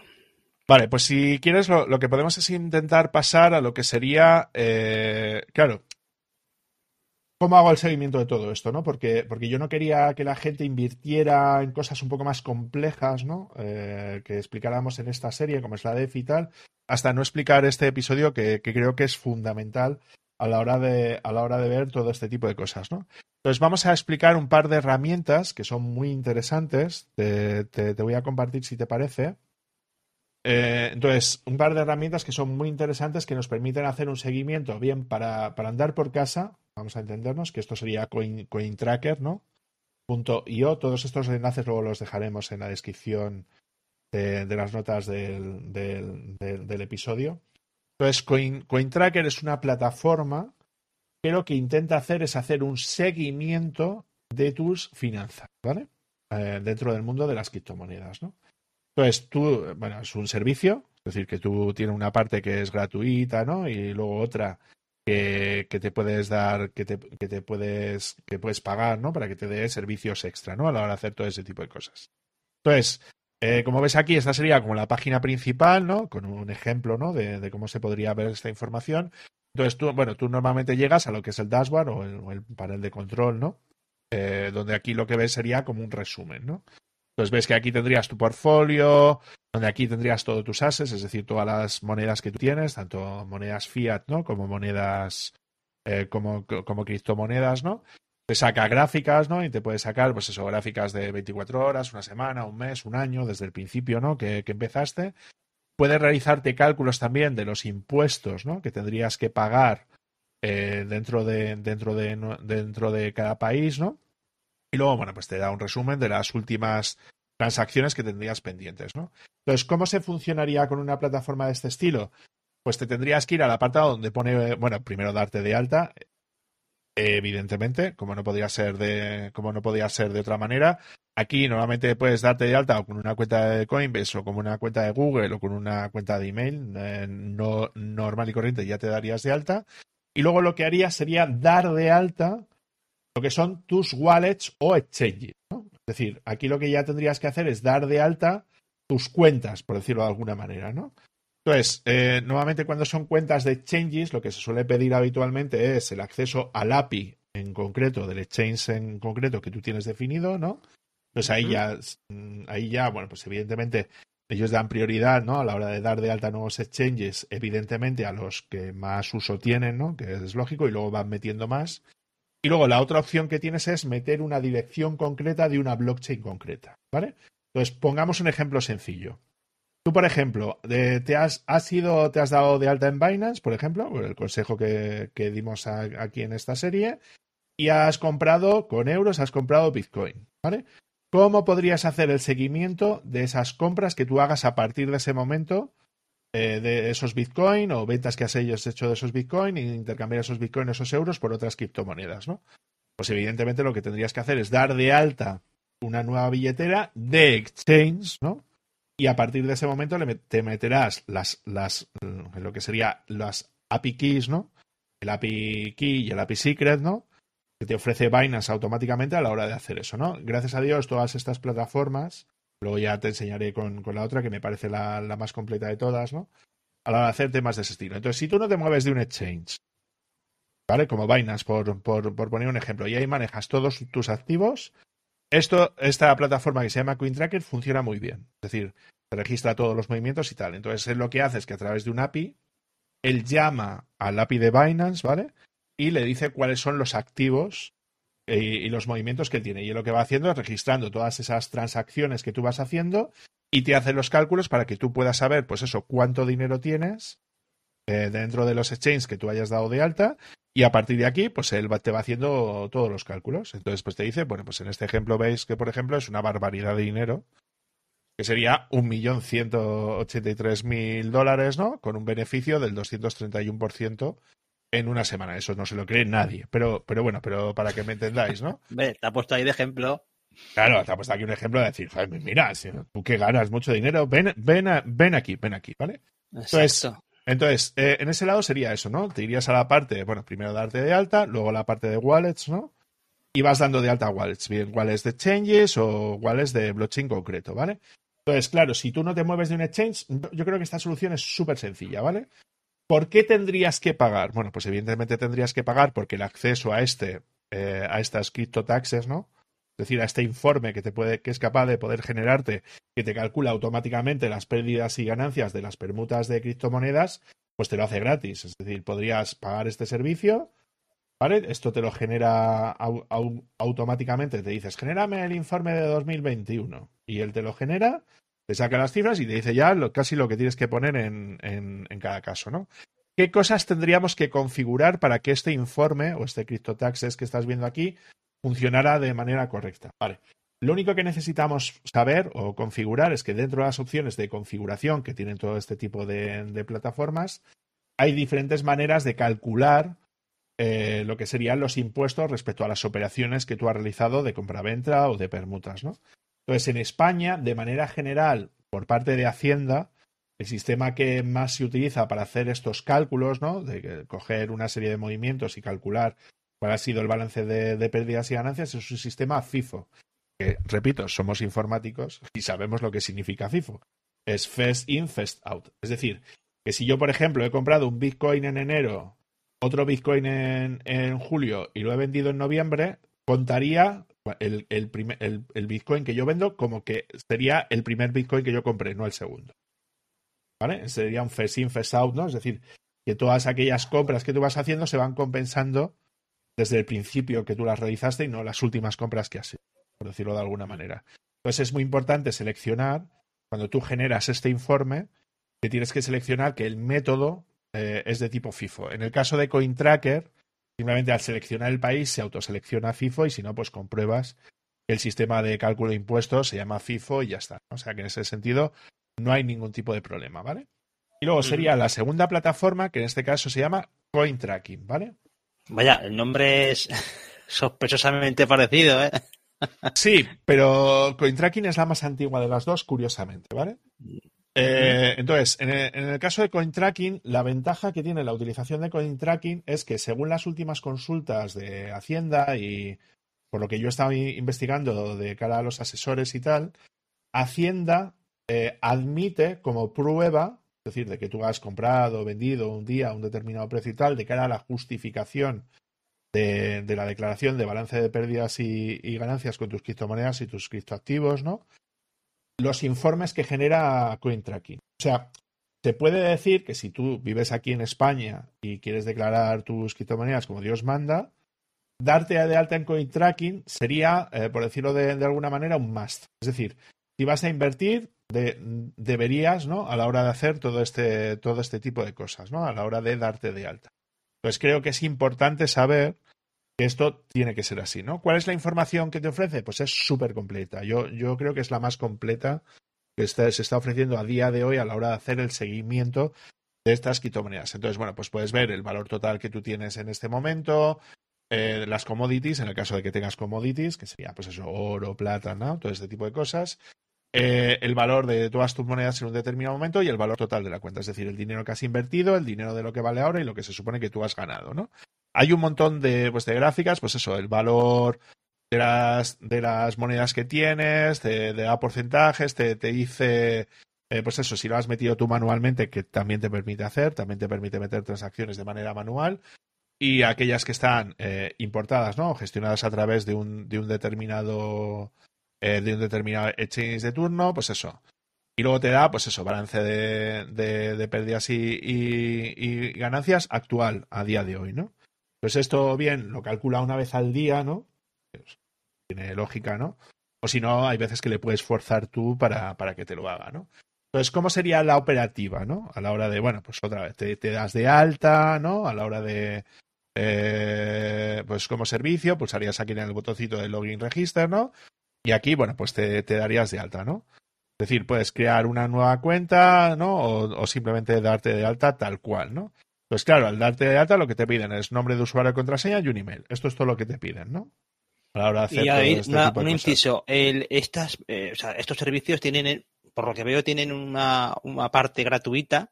Mm. Esa parte gratuita que tienen pueden cubrir casos así sencillos. Claro, en, la parte gratuita, para un caso relativamente sencillo, que quieras hacer tu seguimiento y tal, pues puede llegar a hacerse eh, perfectamente. Si te busco ahora por Tracking Pricing, ¿vale? para que me entiendas, mm. el, precio de, de CoinTracking, eh, ves que aquí tiene, bueno, pues, pues, como una parte, bueno, pues como siempre, ¿no? Como cualquier servicio, cualquier SaaS que hay en Internet, ¿no? Entonces aquí tienes una capa gratuita, sin más, ¿no? Donde ves que, claro, el seguimiento de las transacciones que tienes son hasta 200. Claro, no son muchas. Ya. ¿Sabes a lo que me refiero? Sí, luego te permite exportar un fichero CSV, que es lo que tú, lo que tú luego podrías presentar a Hacienda o lo que sea, ¿no? de, hasta 5 megas, que 5 megas está bien para, para un listado de, transacciones, ¿no? Sí, y bueno, pues te lo permite, pues eso, exportar en CSV, XLS, PDF, tal, tal, y te permite hacer hasta dos copias de seguridad, ¿no? A la hora de hacer todo ese tipo de cosas. Pero claro, no, está limitado, es decir, a la hora de hacer todo ese tipo de temas. Yo lo que estoy pagando es eh, el, el, Pro, si no recuerdo mal, eh, eran hasta 3.500 transacciones, que creo que está bien, ¿vale? Sí. Tamaño bastante decente, ¿no? Hasta 20 megas de, archivo y luego te pone aquí, pues eso, hasta 5 importaciones automáticas para cada moneda, lo cual está muy bien, ¿vale? Y ahora te explicaré lo que son las importaciones automáticas. Eh, y luego, bueno, pues hasta 5 copias de seguridad y tal, ¿no? Que si os dais cuenta, serían unos 11 dólares al mes facturado anualmente. Es decir, serían como unos 120, 130 dólares al año. Para, para que me entendáis. Claro, ya el siguiente tramo ya serían unos 17 dólares al mes, ¿no? O sea, ya estaríamos hablando, pues, como un Netflix, ¿no? Lo Mm. que se paga ahora mismo en, en Pro, ¿no? Netflix. Ese sería el, el guay. El, Claro, es- es- este es el expert, ¿no? Que te pone hasta 20.000 transacciones, ¿no? Más o menos. Luego, bueno, pues puedes subir más, ¿no? Hasta 100.000 transacciones y tal, que ahí ya te subiría más el precio a unos, unos 20 27.050 eh, 50 dólares, ¿no? Más o menos. Digo, perdón, a, a 27,50 dólares al mes. Y luego ya el, el ilimitado, es decir, ya a, a- a todo lo que dé, Mm. ¿vale? Claro, ya serían 60 pavos al mes. Entonces, claro, ¿cuándo te deberías de plantear esto? Hombre, yo, yo creo que la Pro está bien. Es decir, si tú quieres meterte en el tema de cripto, hombre, pagar 120 eu- eh, dólares al año, por poner un ejemplo, 130, por quedarte tranquilo de que hay alguien que está haciendo el seguimiento de todas las transacciones que tú tienes, a mí me da tranquilidad, a mí me da seguridad, ¿no? Sí, eh, o sea que en ese sentido estoy más tranquilo. A ver, si ganas 500 euros en cripto, pues chicos, eso no va a ningún lado, ¿no? Es decir, esto ya es pues cuando la gente está ganando cierto grado de dinero, ¿no? Yo creo que es cuando empieza a compensar todo esto, creo, creo yo, ¿no? Entonces, bueno, pues lo que te quería contar un poquito es cómo funciona toda esta parafernalia a la hora de dar de alta lo que son las cosas, ¿no? Entonces, claro, eh, bueno, tú te das de alta la tal y lo que harías a partir de este, de este lado sería ir a la parte donde pone aquí en Enter Coins, ¿no? Que es como se llama, y veis que aquí puedes hacer la importación a través de ficheros CSV, que es la importación manual en, en, eh, en- entre comillas, que es irte a tu exchange, descargarte del CSV de todas las transacciones y luego im- importarlo aquí, ¿vale? Para hacer el seguimiento. Claro, esto está guay, pues eso, para exchange que no tienen un API, ¿sabes? Que simplemente es un exchange básico, vamos a decir, a la hora de hacer este tipo de cosas, ¿no? Sin embargo, en la mayor parte de, de exchange, lo que nos va a interesar normalmente es utilizar el API de ese exchange, ¿no? Entonces, es ese exchange el que nos ofrece un, un API que nosotros podemos dar de alta, que, si te das cuenta por aquí, ¿no? Sería este API import, por ejemplo, que te estoy enseñando aquí con lo de Binance. Entonces, donde te dice todos los pasos que tienes que hacer, ¿no? Pues es, loguéate en tu cuenta de, pues de Binance, vete a, tu, a tu icono de tu cuenta y selecciona gestión de API. A partir de ahí, dile a crear API nuevo, eh, métele las restricciones para que sea capaz, pues claro, solamente de leer, ¿no? Porque, no nos interesa que esto sea capaz de poder gestionar nuestros fondos en el. Tú siempre que gestionas un, una conexión a un API de un exchange, pues normalmente eh, lo que nos interesa es saber cuáles son los permisos aplicados, ¿no? A esa a ese token que tú estás generando, ¿no? Para luego conectarte a ese exchange, ¿no? Pues claro, lo ideal sería hacer eso, ¿no? Es decir, solamente eh, decirle que tenemos los permisos de lectura, ¿no? Para que no pueda, en el caso de que alguien hackee este CoinTracking, por ejemplo, y acceda, pues que no pueda utilizar esas claves para, Mm. para poder operar, ¿no? Con nuestro dinero en el exchange, ¿no? Y luego, bueno, pues simplemente de- eh, se le suele decir eso, ¿no? Se puede acceder desde cualquier dirección IP, ¿no? Porque claro, nosotros no sabemos cuál es la dirección IP que utiliza CoinTracking para conectarse al, al API de Binance en, en este caso. Luego simplemente guardar los permisos y aquí, pues eso, copiarías el key y el secret, ¿no? Pues tú lo que haces aquí es, pues lo que haces tiene dos recuadritos, uno que es para meter el, el API key y otro para meter lo, lo que es el secret. Y aquí lo que le dices son las cosas que necesitas, ¿no? Pues dices, si lo quieres hacer automáticamente, le, dice, le dices que sí, o manualmente. Aquí lo que le seleccionarías es, pues eso, ves, ¿no? Aquí está Binance.com, Binance.jersey, Binance.es, Binance.jex, ¿no? Pues en nuestro caso, pues yo estoy utilizando Binance.com en este caso, ¿vale? Supongo yo que cuando den Binance.eu, por poner un ejemplo, pues lo aparecerá aquí en el listado, ¿no? Y luego aquí tú lo que le dices son, pues eso, las operaciones que quieres importar. Eso, las pues eso, importar los dividendos, los trades, los futuros, los depósitos, los withdraw y los trades, ¿no? Es decir, los intercambios o permutas entre criptomonedas. Y bueno, pues eso, que se salte todo aquello que has metido en fiat, porque eso no interesa, ¿vale? Solamente interesa cuando tú compras de, de fiat a, a, a cripto, ¿no? Por decirlo de, de alguna manera. Entonces, eh, y luego, bueno, pues como ves aquí, eh, hay una versión nueva de lo que es el API, pero que en este caso está en beta. Yo de momento la beta no, no lo estoy utilizando y funciona exactamente igual, ¿vale? Es decir, simplemente. Pasa, David, una, un inciso. Tú ahí estabas hablando antes de, de, importar un archivo CSV, pero eso es una. Eso es un. Vamos, eso es una. Un CSV exclusivamente de un. De un exchange tiempo concreto. determinado. Claro, claro. O sea, tú lo que haces, claro, tú lo que haces normalmente, o lo que se hacía antes de tener los, de tener los APIs en los exchanges, es que el exchange te permitía descargarte un fichero CSV con todos los, los movimientos que tú hayas realizado en, en, en, en, su momento, para que tú luego, claro, pudieras presentar los impuestos, saber lo que has hecho, lo que has hecho, ¿no? Entonces, claro, en es, todo este tipo de herramientas, lo, lo, que te han permitido siempre desde el principio es meter el fichero CSV de un exchange concreto. ¿Sabes a lo que me refiero? Y él solo sí. lo que te hace, que te importa desde ese CSV, pues eso, todas las operaciones que se han hecho dentro de ese exchange, ¿no? A la hora de hacer todo ese tipo de temas. Entonces, a partir de ese punto, pues tú ya puedes decidir qué es lo que quieres hacer, ¿no? Entonces, claro, en este caso es interesante por lo que te decía, ¿no? Porque, claro, a mí me resulta mejor utilizar el API porque yo no me tengo por qué preocupar de ir al exchange, de ganar no sé qué y meterlo aquí, sino que es automático. O sea que en ese caso yo no me tengo por qué preocupar, ¿no? Vale, y luego la otra opción sería el dar de alta una wallet o una dirección de una blockchain concreta, ¿no? Entonces, por ejemplo, si vamos a BTC, ¿vale?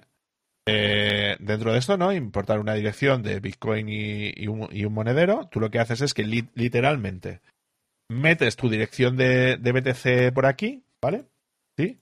Es decir, la dirección de tu billetera o de tu, tu ledger, de tu Trezor, de tu lo que sea, ¿no? ¿Sí? Y tú lo que le pones aquí es directamente importar transacciones entrantes y salientes. ¿vale? Que te las coloque como depósito o como retirada, ¿vale? Aquí le puedes meter, bueno, pues eh, algunas etiquetas externas o lo que sea, ¿no? Para luego hacer mejor el seguimiento de, de, de dentro de los listados, ¿no? Simplemente le das al botoncito este de guardar la tarea. Y él solo se encarga de ir a la blockchain, ¿vale? De buscar esa dirección y descargarse desde la blockchain todas las transacciones que ha tenido esa cuenta. ¿Vale? Y como ves, en este caso es muy sencillo, en el caso de Bitcoin, y como ves, pues tienen pues principalmente la, la mayor parte de las de las blockchain, ¿no? Pues ahí, tienen... ahí por, por, por hacerla, vamos, el comentario estrella. Como sí. es una dirección pública, ¿no? Eso no claro, tiene correcto. tampoco. Esta es la historia, vale, vale. Claro, entonces tú aquí, por ejemplo, en el caso de la red de Binance, por ejemplo, pues te vendrías aquí a la Binance Smart Chain y otra vez lo mismo, ¿no? Colocarías aquí, pues, la, la, la dirección de tu monedero. Es decir, tú, por ejemplo, eh, que, que si, si, estuviéramos hablando de las wallets, ¿no? En el primer programa, si no recuerdo mal. Pues aquí pondrías, por ejemplo, tu dirección de MetaMask de Binance Smart Chain. O tu dirección de, de MetaMask de Ethereum, ¿no? O tu dirección de, Metamask, que, últimamente estoy jugando con el tema de las DeFi, que este será el, siguiente programa. Estoy probando con Luna, ¿vale? Que es, que es la red de Terra, ¿vale?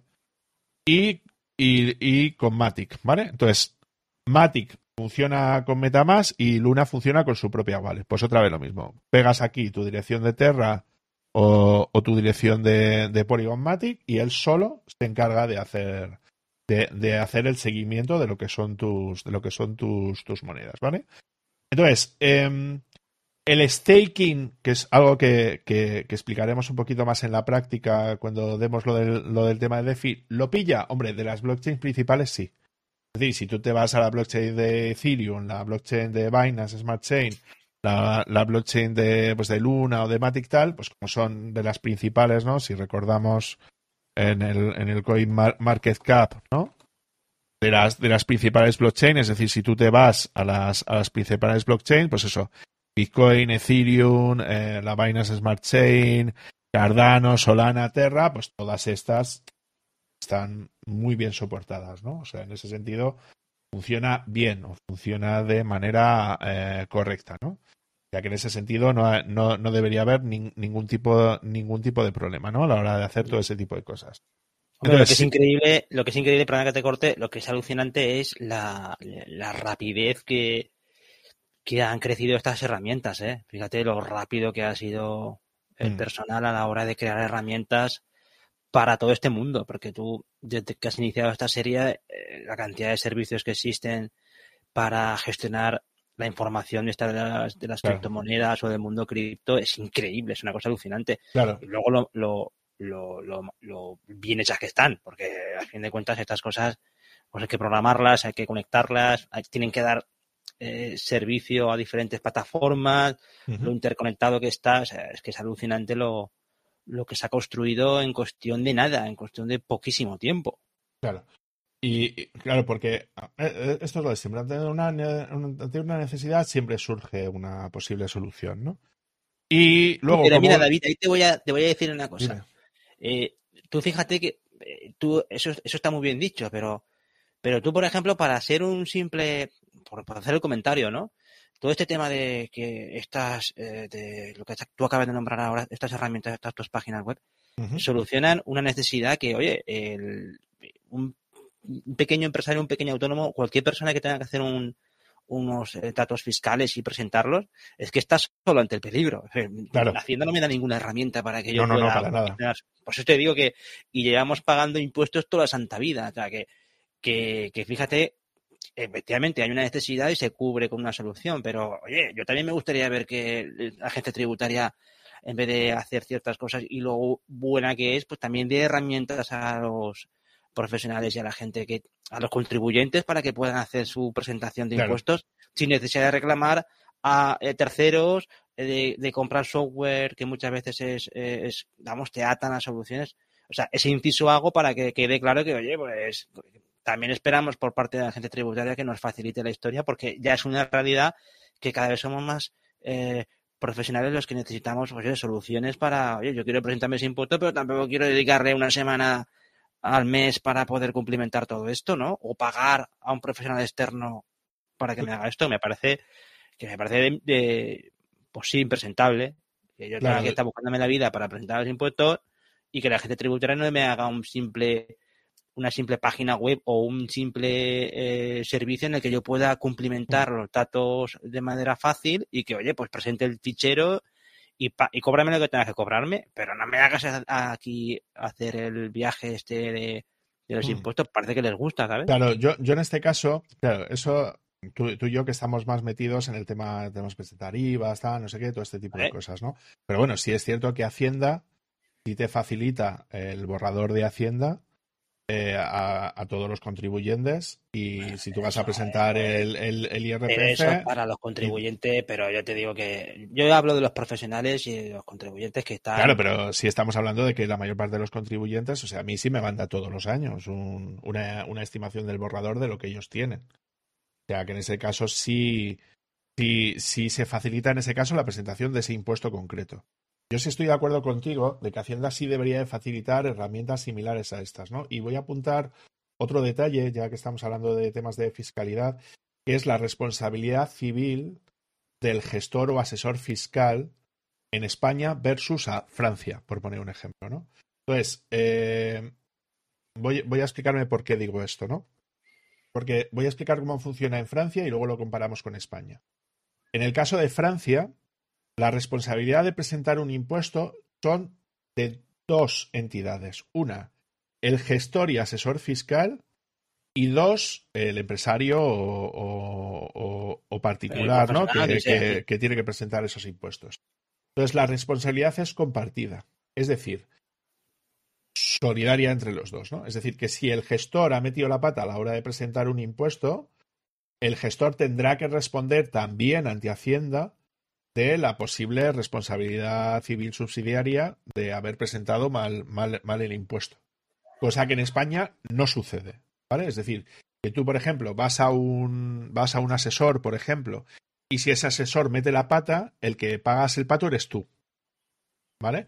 A no ser que hayas, a no ser que hayas firmado una cláusula con tu asesor que diga que en el caso de que sea que tú hayas facilitado correctamente los datos y sea él el que no ha hecho bien el cálculo, lo paga él. Eso, por ejemplo, mi asesor sí, sí, sí tiene esa cláusula, pero que no es obligatoria. Es decir, yo lo haría obligatorio. Es decir, si tú eres el asesor que presenta los impuestos por parte de una empresa, tú eres responsable exactamente igual, ¿vale? Que la persona a la que se supone que tú estás representando, ¿no? A la hora de hacer temas, temas de ese estilo. O sea que yo creo que en ese caso sí. Pero por darte la razón, evidentemente, Hacienda tendría que facilitarnos todo esto. Es decir, que al igual que el Ministerio de Industria, por ejemplo, nos facilita una, una, página donde tú puedes meter los datos de tu factura de la luz y te dice cuál es la mejor tarifa a la cual te puedes acoger según tu consumo, ¿vale?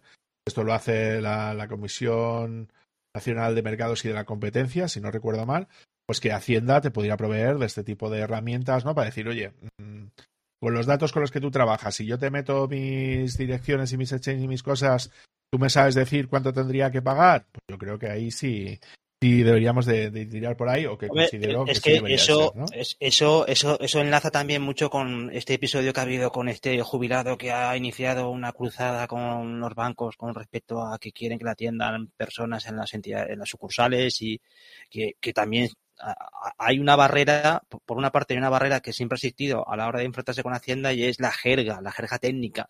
Y en el caso de Hacienda, ellos siempre han vivido en su torre de marfil. Ellos han vivido con su jerga técnica, con su legislación, con su eh, vamos, cualquier persona ha tenido que enfrentarse a, una carta de Hacienda en la que no entendía prácticamente nada, eh, que siempre hablamos de, es que claro, es que los bancos han vendido tal, bueno, pero cuidado con Hacienda que cuando te manda la gente tributaria ciertas cartas eh, o, te mandan algún tipo de escrito de reclamación, que tú mm. dices antes de catastro, de, es que es una cosa que es de locura. Y lo decía porque también hay una barrera que muchas veces se nos achaca a la gente de, que trabajamos con la informática de que hablamos en chino que, lo que hablamos no se entiende, pues yo creo que, vamos, los que peor comunican o peor se trasladan con el resto de la población son los técnicos de Hacienda. Un saludo a los técnicos de Hacienda y espero que no haya ninguna ninguna, pues, pues, en este podcast le vamos a dar una de cal y una y una de arena, ¿vale? Vamos a terminar de, de explicar esto que creo que es importante. Venga. Vamos a ir culminando. Sí, sí, solamente me faltan dos, o tres cosas que, dos o tres cosas que, comentar que yo creo que es, es, esencial, ¿vale? Entonces, en el caso de eh, lo que se llama el token blacklist, ¿vale? Suele suceder o es, o es habitual que cuando tú tienes una dirección que das de alta en una, en una blockchain que permite el tema de los contratos inteligentes, como es Ethereum, es la Binance Smart Chain, es Matic, es Solana, es ADA, ¿no? Que pueden surgir eh, posibles eh, estafas, ¿no? Que tienen un modus operandi que, que, te voy a comentar, ¿no? Lo que sucede es que, claro, la blockchain es pública, entonces todos aquellos que se puede consultar la blockchain para saber todas las direcciones activas con saldo en un determinado momento, ¿vale? Entonces se puede extraer todas esas direcciones y luego hacer un airdrop, ¿vale? El airdrop es cuando tú se supone eh, que lo que haces es que te permite recibir una serie de tokens que tú no has pagado dinero por ellos, sino que normalmente se suele utilizar para promociones o de sea como parte del, presupuesto de marketing de un proyecto dentro de una cripto, ¿no? Entonces, ¿qué es lo que suele pasar? Pues que tú, por ejemplo, ves de ves, o sea, yo en un informe de este estilo veo que tengo monedas, por ejemplo, que yo no he comprado, ni me he apuntado a ningún drop ni nada parecido, ¿no? Entonces, simplemente decir a la gente que sea consciente de que la mayor parte de esas monedas que te aparecen de la nada, que tú no te has apuntado a ningún sitio y que te aparecen, ¿vale? Pueden ser estafas, ¿vale? Amigo. Claro. Entonces, esas estafas, claro, como estamos haciendo un seguimiento automatizado de la blockchain, claro, te aparecen monedas que tú no has comprado y que tú no sabías ni, ni que estaban en ningún momento, ¿no? Entonces, en esta sección que ves aquí, o sea, esta sección es dentro de la parte de introducir monedas, cuando vas a importación automática de un de, de, una dirección o un monedero para una blockchain concreta. En este caso te estoy enseñando pues el de la Binance Smart Chain, ¿no? Pues hay un apartado aquí al final que tú lo que puedes hacer es que das aquí al botoncito de nueva, tú lo que le dices que es cuál, cuál es la dirección del contrato del token que a ti te ha parecido y cuál es el nombre de la moneda que se le da. Entonces puedes añadirlo como una blacklist, ¿no? Para que eso no se ah, tenga en cuenta, para que cuando tú veas a, presentar, porque puede ser que, tú creas que tienes una moneda que, por ejemplo, te han dado, pues yo qué sé, 10 monedas de un, de un token, ¿no? Y que te diga eh, la, la, herramienta de coin tracking que tienes 10, 10 millones de euros. ¿no? Porque esa moneda vale un millón. Porque todo esto va, ¿sabes? Por cotizaciones, oráculos y todo esto, que, ya mm. lo explicaremos más adelante, ¿vale? E, entonces, claro, es una buena práctica que siempre que veas alguna moneda de ese estilo que tú no has comprado, no tal, no sé qué, y que tiene pitas en un scam, hagas una búsqueda y digas, oye, eh, scams de, de Binance Smart Chain, eh, listado, y que veas si efectivamente es un scam o no, ya te digo, eh, o sea, siempre que te aparece y no tú no te has apuntado en algún sitio, lo más probable es que sea una estafa. Entonces tú lo que haces es que la metes aquí, entonces ya no computa. Es decir, aunque hace un, rastreo de la dirección que tienes dentro de la Smart Chain, por ejemplo, en, este caso de, la Binance Smart Chain, ese token ya no computa. Entonces no sale ni en los listados de operaciones, no sale en los informes de, ganancias y pérdidas, en los informes de, que te generan a nivel fiscal anual y todo este tipo de cosas, ¿no? Entonces, pues que simplemente que sepáis que esto existe, ¿no? Y luego ya como, como último detalle, eh, me gustaría dar una última noticia, ¿vale? Y es que esta semana, esta noticia es del... Bueno, eh, a fecha 27 de enero de 2022, o sea, es una fecha bastante reciente donde el Tribunal de Justicia de la Unión Europea ha sancionado al Estado español, es decir, a Hacienda, para que me entendáis, por la presentación de lo que se llama el modelo 720. ¿vale? El modelo 720 es un modelo de obligado cumplimiento por parte de todos los españoles, incluido el rey emérito, de presentar lo que serían las declaraciones de bienes y activos en el extranjero, ¿vale? Es decir, es la manera que tiene Hacienda de sondear, ¿no? Qué bienes tienen los españoles en el extranjero, por si luego eh, recuperas ese dinero que estaba fuera, pues que al menos ya hayas declarado que lo tenías, ¿no? Por decirlo de alguna manera. Entonces, esto está hecho, pues, por ejemplo, tú tienes una cuenta, yo qué sé, tienes una cuenta en Francia porque te sueles mover a Francia o a Portugal o donde sea. Se supone que tú tienes la, la obligación de decir, oye, que yo en este banco eh, portugués o en este banco francés tengo este dinero, o en este banco en las Malvinas tienes este dinero, tienes la obligación. Entonces, eh, por lo que se sabe, si tú tienes más de 50.000 euros en el extranjero, tienes la obligación de declararlo, ¿vale? Entonces, esto es lo que se llama el modelo 900, digo, perdón, el 720, ¿vale? Entonces, ¿qué es lo que pasaba con este modelo? Bueno, pues que Hacienda se pasó tres pueblos pidiendo eh, las multas, ¿no? O las sanciones que te podrían llegar a aplicar por colocar mal un dato, que el dato fuera incorrecto, que fuera falso, es decir, que no existiera ese dinero, lo que sea, ¿no? Entonces, eh, hay una serie de, cosas que el Tribunal de Justicia de la Unión Europea, ante una, ante una denuncia de un abogado español, tengo que decir, a eso se lo tenemos que agradecer, eh, ha, ha, perdido tres, tres cuestiones que son fundamentales, ¿vale? Uno, que eh, no se le puede aplicar como ganancia patrimonial no justificada y va a tener cuatro años de, de bueno, cuatro, años de que si te pillan de cuatro años para atrás eh, se supone que no se aplicaría, ¿vale? Esa, esa posible multa, porque lo que decían es que no, que no había, eh, que, que, no prescribía el delito, ¿vale? Yo en este caso no estoy del todo de acuerdo. Yo lo que diría es que, a ver, lo que quería hacer Hacienda es que no prescribiría nunca. Eh, yo colocaría un margen más grande, es decir, unos 8 años, 12 años, 20 años, pero que no prescriba nunca, creo, creo que es algo bastante grave, ¿no? A la hora de hacer temas de ese estilo. Luego, otro de los detalles es que no te podían sancionar de manera automática con el 150% del impuesto resultante cuando no pudieras justificar una ganancia patrimonial. Claro, un 150% del impuesto es pagar lo que tendrías que pagar más un 50%.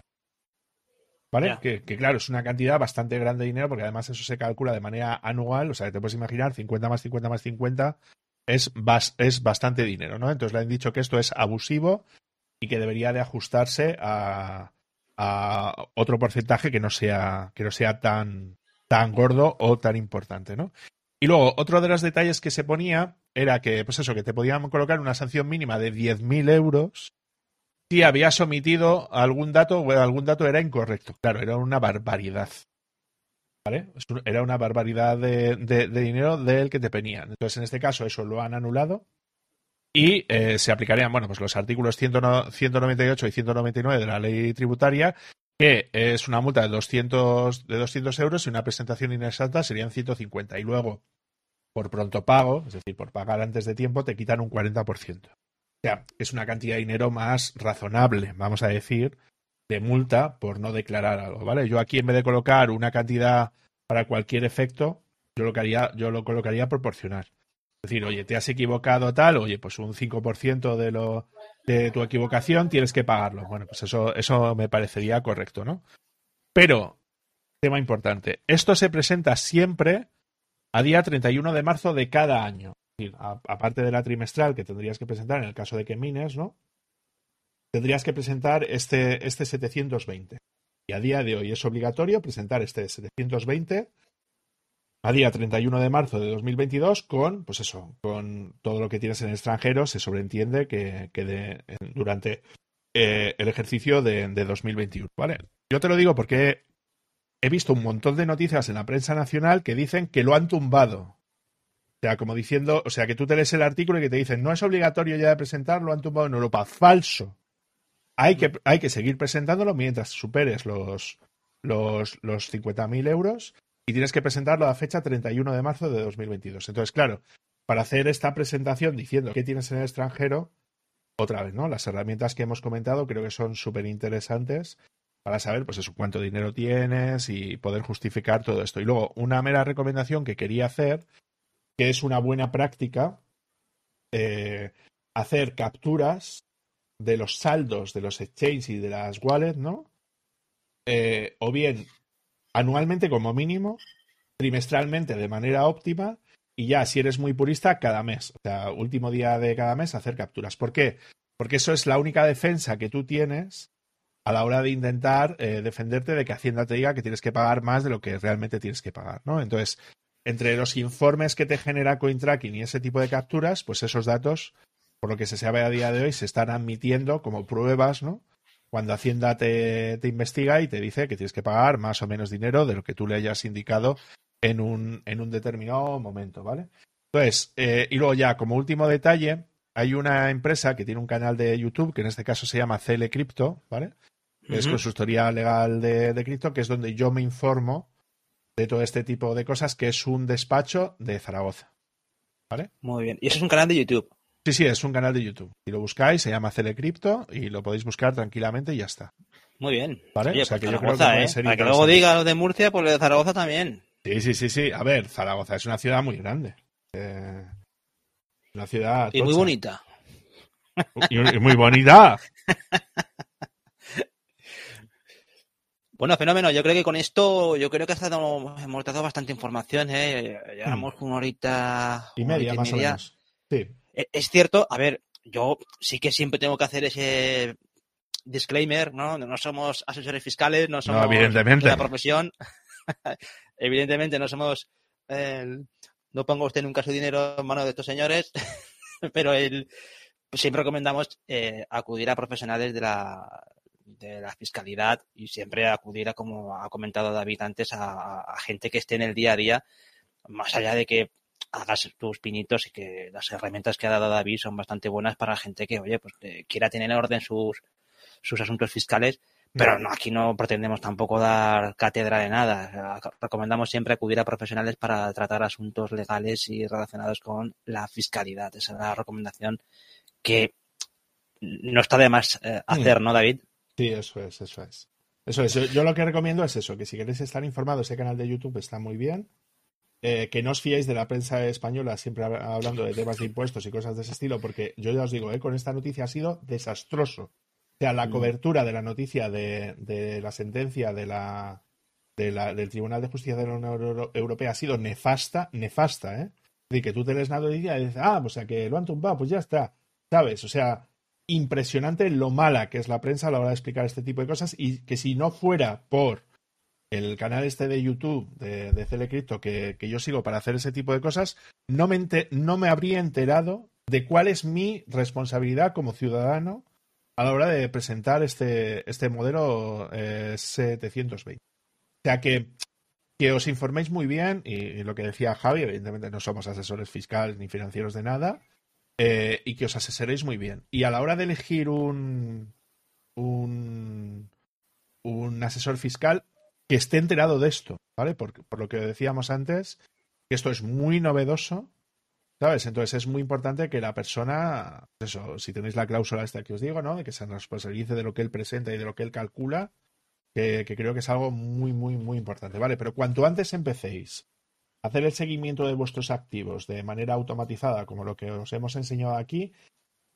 menos problemas vais a tener en el caso de que Hacienda os haga una inspección y tengáis que justificar eso, todos los movimientos que hayáis hecho y todo este tipo de cosas. O sea, creo que, creo que es algo que es súper importante, ¿vale? Genial, David. Pues yo creo que con esto cerramos el próximo episodio. ¿Sabes de qué va a tratar esta serie de cripto? El próximo episodio no sé si será una entrevista con un developer, que tengo, que tengo ganas ya de, empezar con la parte de, dev. Eh, además que es una persona súper interesante, que lo conocí en, en, la PyConf. Em, o el tema de DeFi. Entonces, si puedo mm, para el siguiente episodio al developer, iré a por el developer y si no, lo que intentaremos en el próximo episodio es hablar del tema de las DeFi. Es decir, de las finanzas descentralizadas, donde voy a intentar hacer más hincapié en el tema de, cómo eh, ganar dinero eh, de la manera más.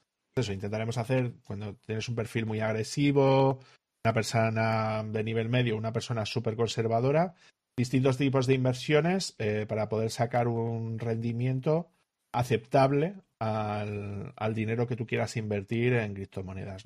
Luego ando detrás de alguien que yo creo que puede estar bien para que nos hable de gestión de cartera, es decir, de cómo gestionar una cartera de inversión eh, global, es decir, de todo el dinero que quieres invertir para que te pueda dar un, un interés anual o mensual o lo que sea, de cómo dividir esos activos, ¿no? Y, y entre los distintos tipos de tipos de assets, ¿no? Y con una visión muy concreta del tema de las criptomonedas. ¿Que puedo traer a la persona que tal? Perfecto. Si no, bueno, pues os lo cuento yo, que no tengo la misma credibilidad, pero bueno, que creo que más o menos me he informado de una manera amplia, vamos a decir, para que nos oiga un poco la audiencia, si es el primer episodio que nos escucha, yo llevo invirtiendo en criptomonedas desde, desde marzo del año pasado. ¿Vale? Para que la gente sepa con qué, con qué experiencia cuento a la hora de poder explicar todo este tipo de cosas. Sí, pero hay que decir que mucha gente ya ha dejado comentarios de esta serie de cripto y, oye, pues te da enhorabuena por la información que estás compartiendo y lo completo, ¿no? De la información que estás dando con respecto al tema de cripto para la gente que está iniciando. Con lo que, oye, por esa parte enhorabuena porque estás dando un- una información que mucha gente considera relevante. Sí, yo lo que intento es sintetizar, es decir, todo lo que voy aprendiendo a lo largo de todo este tema, lo que intento hacer a efectos prácticos es sintetizar en, en el mínimo tiempo posible, aunque nos pasamos de la hora, Javi, tú, eres consciente, eh, pero, pero intentamos sintetizar en el mínimo tiempo posible la máxima cantidad de información relevante para, para que la gente que se esté metiendo en este tema pueda, pueda, pueda tener la, la información mínima imprescindible para, para empezar a moverse dentro de este mundo sin tener que escucharse 800 podcasts, sino bueno, yendo como más, a, más, más al punto, ¿no? Que, que se dice de todos estos temas. Así es. Y nada, y, y ya para finalizar, pues un saludo a todos los técnicos de Hacienda que están haciendo una labor encomiable. ¿No puedes hacer más la pelota, Javi? Bueno, fantástico. Ya sabéis que nos podéis ver y escuchar por muchos sitios. Como comentaba David, este episodio es el primero que se puede ver a través de la plataforma Twitch. Eh, parece ser que todo ha salido bien, ¿no? En ese directo. No tengo ni puta idea conectado. porque no lo he visto. eh, simplemente he visto Vale. que se está haciendo. eh, Fenomenal. y para de contar, pero Ya si te digo la verdad, no tengo ni idea Vale, ni idea de si- está saliendo bien o mal o no sé qué. O sea, sé que aquí llevan directo y me dice que la calidad está excelente, Bien. pero Oye, la cosa de momento va. O sea, claro, pues no, hemos hecho promoción de nada ni de nada, Javi, pero. Y con eso, pues Estamos- tirando. O sea, yo lo que Exacto. creo que sí estaría bien hacer es que cuando vayamos a grabar, yo, yo creo que sí es interesante de- decirle a la gente que, que se pase por el directo de Twitch. Es decir, que si, por ejemplo, tú y yo ahora mismo estamos grabando un domingo a las, a las seis y media de la tarde, hemos empezado, ¿no? Pues decirle a la gente cuándo vamos a grabar y que se puedan pasar y que y hacer un apartado de preguntas al final y Sí, que nos exacto, puedan comentar. Creo que puede ser, creo que puede estar interesante, ¿no? Sí, sí, porque la- estas plataformas pues permiten que la gente mande mensajes y interactúe con, con nosotros. A nosotros estamos acostumbrados a grabar en modo podcast, que estamos en nuestro aire, pero sí que es cierto que los directos permiten que la gente interactúe. Es una plataforma que también exige que estemos ahí continuamente, con lo que no es, eh, no, tampoco estamos un poco a la altura esa, ¿no? De estar No, nosotros no vamos a estar pero- haciendo streaming todos los días, pero bueno, siempre que grabemos emitir, yo creo que sí se puede hacer perfectamente. Que más o menos Exacto. tenemos una periodicidad como de una semana, dos semanas como mucho. O sea, yo creo que eso sí nos podemos comprometer, yo creo, Javi. Sí, sí, eso sí. Además que ya hemos hecho algún experimento con, con el grupo este de Telegram de Maldito Webmaster, que yo creo que quedó, bueno, la calidad se nota que, que baja por, por- por- por- tienes que hacerlo con el teléfono, pero oye, pues ahora estamos pensando en hacer también algún Twitter Spaces y sobre todo pues dar, dar voz a la gente que quiera participar, que siempre es bienvenida y cualquier persona que quiera compartir algo, estamos abiertos a vuestra, a vuestra colaboración. Nada más con esto, hacer ya- un, un, un, un Q&A, es decir, un preguntas y respuestas que podríamos hacer un día en Twitch tranquilamente y que la gente que, que quiera se acerque y nos pregunte cosas. Exacto, cualquier, cualquier formato, nosotros siempre abiertos a cualquier innovación. Con esto cerramos, ¿no, David? Sí, yo por mí chapamos, Javi. Fantástico, ya sabéis que nos podéis encontrar en nuestra página web republicaweb.es donde encontraréis las notas del episodio con los enlaces que va a dejar David de este episodio y del resto de episodios de la serie República Cripto, dedicada al mundo cripto. También parece ser que nuestro amigo eh, David y el compañero Anthony van a retomar el informe nube, parece que ya se acercan las nubes, ya las estoy viendo. Está cubriéndose ya se, se asoma de frente atlántico. Me parece que pronto tendremos algún episodio de Informe Web, pero en la página de republicaweb.es encontraréis nuestros episodios. Esto es un formato bonus de la serie República Cripto. Y eh, a mí me encontráis en javierarcheni.com, desarrollo web, eh, proyectos web. Al amigo David, ¿dónde lo encontramos? A mí ya sabéis que me podéis encontrar en cursosdesarrollo.com, en el canal de YouTube de Cursos de Desarrollo y en el canal de Twitch de Cursos de Desarrollo. Es donde estamos emitiendo ahora mismo y donde intentaremos seguir, seguir haciendo cosillas. Gente, os lo dejaremos en, las notas del programa. Muy bien, ya sabéis que tenemos más compañeros del podcast. Tenemos a Andro Fenellosa de programadorwebvalencia.com, tenemos a Anthony Getchel en ctsolution.io y al amigo Néstor Angulo Dugarte. Ahí nos encontráis todos, lo está mostrando David ahí en la página web del podcast. Y también tenemos nuestras redes sociales, tenemos nuestro Twitter, tenemos nuestro grupo de Telegram de Maldito Webmaster y también tenemos otros canales sociales. Muchas gracias a todos por escucharnos, por vernos y nos vemos en el próximo episodio. Un abrazo para todos y cuidaros. Chao, gente. Chao.